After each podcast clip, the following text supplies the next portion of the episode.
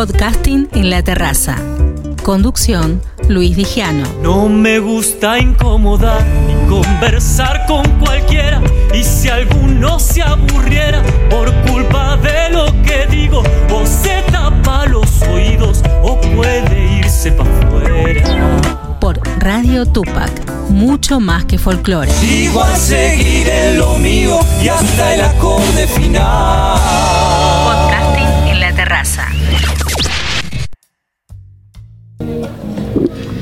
Y qué honor, qué gusto, lo único que puedo decir, de estar en esta tarde coscoína con un cultor de la, valga la redundancia, cultura argentina, un referente indiscutido de la música del sur argentino llevada hacia todo el país. Escritor, cantautor, músico, Eduardo Guajardo. Eduardo, un honor tenerte. Bueno, para mí es un placer también saludarte, estar con vos, estar con la radio, que bueno, ha sido una, una radio eh, muy importante para muchos en pandemia, donde eh, hubo realmente un trabajo de producción eh, desde el encierro, pero tratando de nunca perder de vista a, los artistas que producíamos desde nuestra casa y bueno, eso quiero agradecerlo públicamente. Bueno, estar acá es un poco también el, el triunfo sobre esa mm, situación tan compleja que nos tocó vivir y bueno, decir, estamos acá y estamos eh, en este lugar que es tan importante como una suerte de cenit de, de- de- del el parnaso de la, de la cultura nacional en cuanto al folclore, eh, el lugar, digamos, más álgido que tenemos y uno de los más importantes de Sudamérica también, como, como digamos, como muestra de, arte nativo. Así que para mí también es todo, todo, todo un placer, todo un gusto volver también, porque hacía muchos años que no venía, este, y bueno, respirar esto, este aire, respirar, ver este, esta, esta naturaleza tan pródiga, tan bella, que hay que cuidar tanto siempre, en todos lados, pero bueno, eh, la verdad que es, es un, un gusto por, por don- donde lo veas. Y yo quería también agradecerte tu trabajo en pandemia, porque nos regalaste tantas canciones, nos regalaste libros, nos regalaste cosas que realmente nos llegaban al corazón y era como, había, era recíproca la cosa, ¿no? Entre ustedes y nosotros. Totalmente, creo que de alguna manera los que podíamos este, tener un poquito más de, de libertad en cuanto a por las particularidades de, de las ciudades en las que habitamos. Yo vivo en un pueblo eh, maravilloso, de montaña, de, de naturaleza vigorosa. Eh, bueno, podía darme algunas escapaditas y bueno, y por ahí eh, acercar fotografías y bueno, y con eso también, un poco pintar mi aldea, cantar, contar, este, y bueno, y también participar de, de esas, de esas este, peñas virtuales que eran en un momento dado lo que nos parecía realmente imposible, se transformó en algo absolutamente necesario y lo disfrutábamos con una intensidad tremenda, eh, aunque estuviéramos solos cada uno en su casa. Así que eh, esto vale, digamos, para, para poner este, absolutamente en, una valoración superlativa el hecho artístico. Nadie puede vivir sin arte, el mundo sin arte sería un error este, y además este, un lugar imposible de habitar, porque el arte es el gran combustible y el gran lubricante también de esto que llamamos humanidad. Eduardo, volvés a Coquín, volvés a este escenario de Atahualpa Yupanqui, yo creo que es lo más justo que puede pasar que Eduardo Guajardo nos traiga su arte. ¿Qué nos vas a regalar en tu actuación mañana? Mañana, mañana. Mañana, sí, volver es, también es una manera de, de seguir estando, porque uno realmente sigue estando. porque a- a- me ha pasado que mis canciones han estado arriba del escenario, este, que bueno, que por ahí aparecen pibes haciendo, no sé, en las competiciones o artistas eh, que suben y De la cantan. otra pregunta. Claro, entonces todo esto va sucediendo y uno siempre está, a pesar de no estar físicamente, su obra va, va por delante. Y mañana voy a tratar de contar en 20 minutos este, mi aldea, pintar mi aldea, eh, contar este, en 20 minutos, que realmente son 20 minutos súper importantes.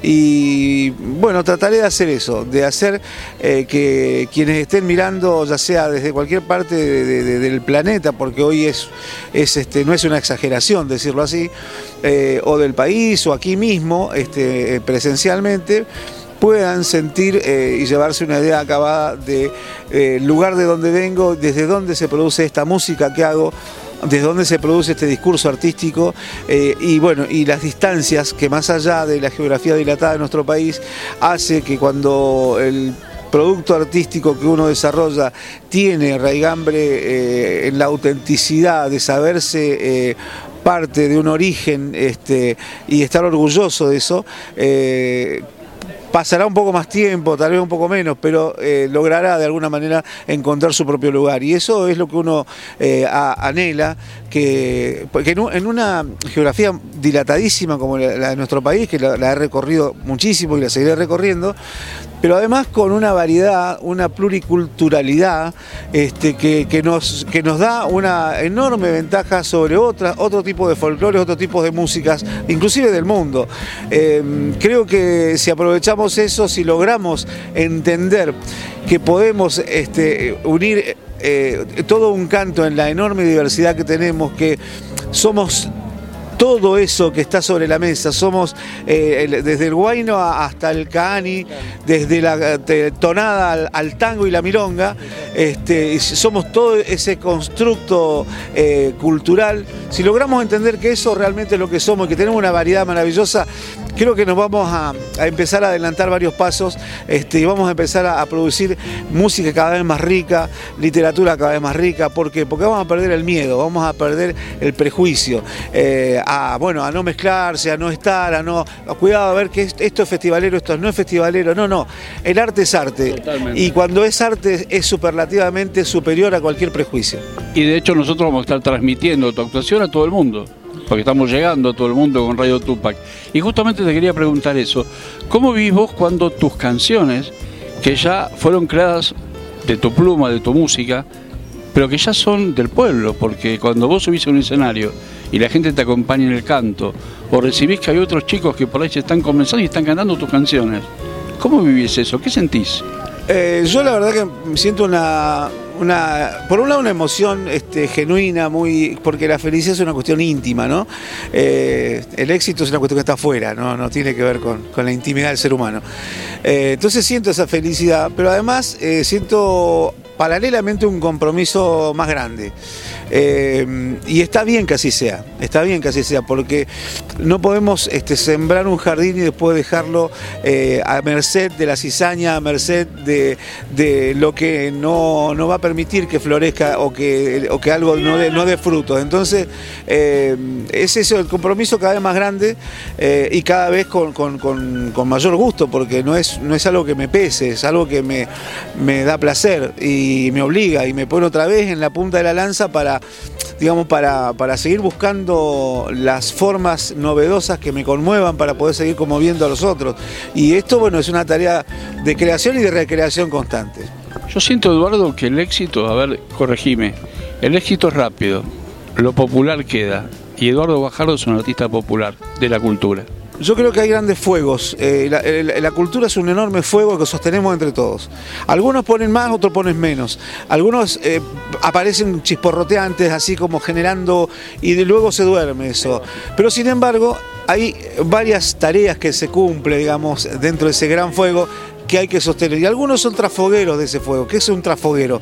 Es ese tronco que se pone al costadito para que aguante el fuego hasta la mañana siguiente. Bueno, eh, a todos, todos tenemos un rol, este, pero lo que sí tenemos que tener claro es que cada uno, eh, ya sea chisporroteante y efímero o em, aguantador este, y, ni siquiera llama, solo brasero, está sirviendo para, para una misión concreta, que es aguantar este fuego que somos, este fuego de, nuestra identidad que no se debe apagar, y seguramente no se apagará, mientras eh, se piense desde el lugar, desde el origen, eh, y desde ahí se comparta generosamente todo lo que se tiene, todo lo que se sabe, todo lo que se puede dar y ofrecer para con otros que tengan la misma intención de juntarse, de entremezclarse, de armar ese telar maravilloso con, como decía don Tejada Gómez, con toda la sangre de la tierra. Contar a la gente tu libro, que me lo devoré en dos días, porque no tiene desperdicio, es una maravilla necesaria.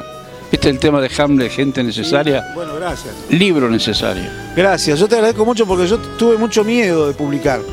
Tenía mucho miedo, mucho pudor también, porque tengo un alto respeto, un gran respeto por la literatura, porque eso ha sido mi, mi abrevadero fundamental, lo sigue siendo.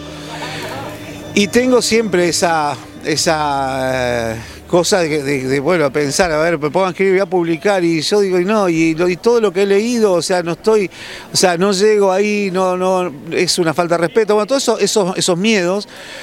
Eh, que finalmente producto también de, también de la pandemia, también producto de, muchos queridos amigos escritores, grandes escritores que yo admiro y que respeto y que leo, que insistieron muchos años en que publicara, eh, finalmente lo hice y estoy realmente... Eh, te digo, cada vez estando más cómodo en esa situación, acomodándome, digo, o sea, sintiéndome mejor, no tan incómodo como al principio.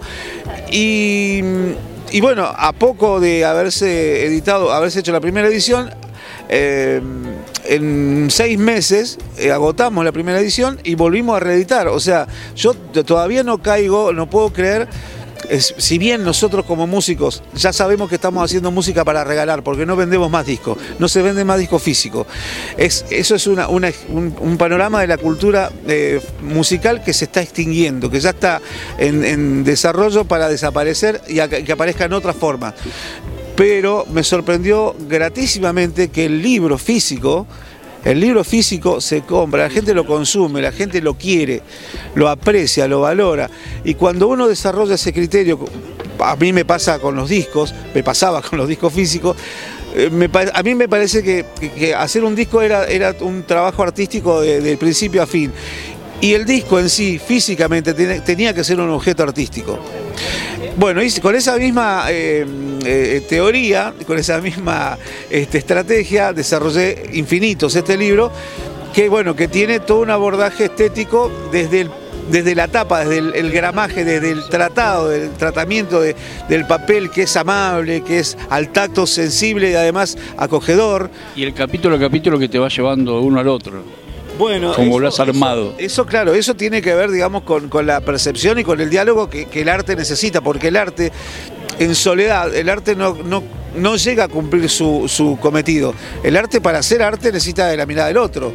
O sea, es imposible, no existe un artista en solitario. Existe cuando hay una mirada del otro, ya sea una mirada para, para, para, para el goce estético o una mirada para para la desaprobación, pero una mirada al fin que conmueva, que conmueva y que, empiece ese diálogo que el artista y que el arte necesitan. O sea, para mí es importantísimo que eso comunique. Una de las críticas, mira, más importante que tuve ese libro me, lo, me la hizo una niña de 15 años. Y eh, yo no recuerdo palabra por palabra, pero a grandes rasgos le decía a su abuelo que me había comprado el libro para regalárselo, eh, le expresaba la maravilla que sentía cuando leía y que tenía que ir al diccionario y que eso la maravillaba. Eh, y Importantísimo. Y yo digo, bueno, pero ese es el rol, o sea, porque no hay que eh, acercar, o sea, no hay que llevar el arte al, digamos, al, gusto de las masas, tal cual están hoy vandalizadas por los mercados de la cultura. Hay que hacer al revés, hay que tratar de elevar el gusto de las masas al nivel del arte. Y esa es una tarea totalmente difícil, mucho más, este, eh, digamos, este, compleja, eh, donde uno está más expuesto y, donde uno, eh, desde lo material, si se quiere ver, pierde más de lo que gana. Pero desde lo espiritual, desde lo de la tarea del arte perdurable, de la memoria perdurable de los pueblos, uno se va quedando de agotitas. Y cuando a mí me llegó esta este, estas palabras de esta chica, que se las decía a su abuelo, no a mí. Me dice, y lo estoy, eh, lo estoy volviendo a leer. O sea, 15 años, una doble lectura y bueno, eso dije, hice bien en publicar. Tarea cumplida. Hice bien. Eduardo, mil gracias por esta entrevista. Al cantautor, al compositor, al escritor, le agrego también al docente porque ese libro es docencia. Trato, trato de, lo aprendido ofrecerlo, eh, así como lo han hecho conmigo tantos. Exacto. Eh, desde, la, desde la presencia y también desde la eh, ausencia, porque de todo se aprende y cada uno de nosotros creo que tiene esa tarea fundamental que es pasar por el propio sedazo todo lo que va viendo vivir y después devolverlo con una mirada particular, que no es nada original, pero que sí es una mirada propia. Gracias Eduardo, felicitaciones. y mañana te vamos a disfrutar. Bueno, muchísimas gracias. Yo espero que lo disfruten, gracias a la radio. Este, y bueno, ya nos veremos. Seguro. Un placer tenerte. Gracias, gracias a ustedes. Eduardo Guajardo. Pascual Gutiérrez llega a Cosquín 2023. Dime cantinero, tú sabes de pena. La capital del folclore recibe al cantor catamarqueño.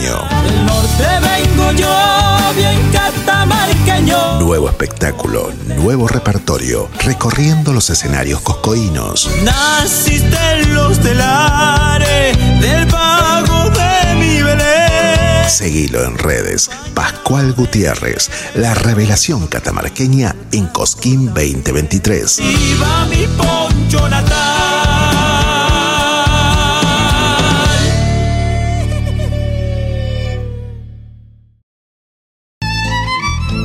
Fábrica de envases de hojalata en Basil. Fabricamos set materos, alcancías, latas para té, café, galletitas, fideos, legumbres, harinas y todo tipo de envases para cubrir tu necesidad. Vos elegís tu modelo, tamaño y color. Contamos con un departamento de diseño gráfico y desarrollo industrial. Envíos a todo el país. Venta mayorista y minorista. Consulta SAL 5411-5315-2580. Seguinos en nuestras redes, en Instagram y en Facebook, arroba en Latas Decoradas. En Basil, apoyando siempre al folclore argentino. Magali Menchaca, desde la ciudad de Tapalqué, folclore de proyección. Nunca me diste una señal. Contactate y visita sus redes.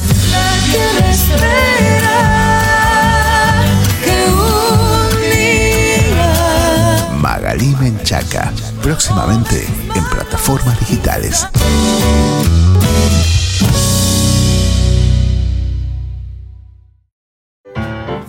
SADAIC, Sociedad Argentina de Autores y Compositores, sponsor oficial de la cobertura Cosquín 2023 de Radio Tupac.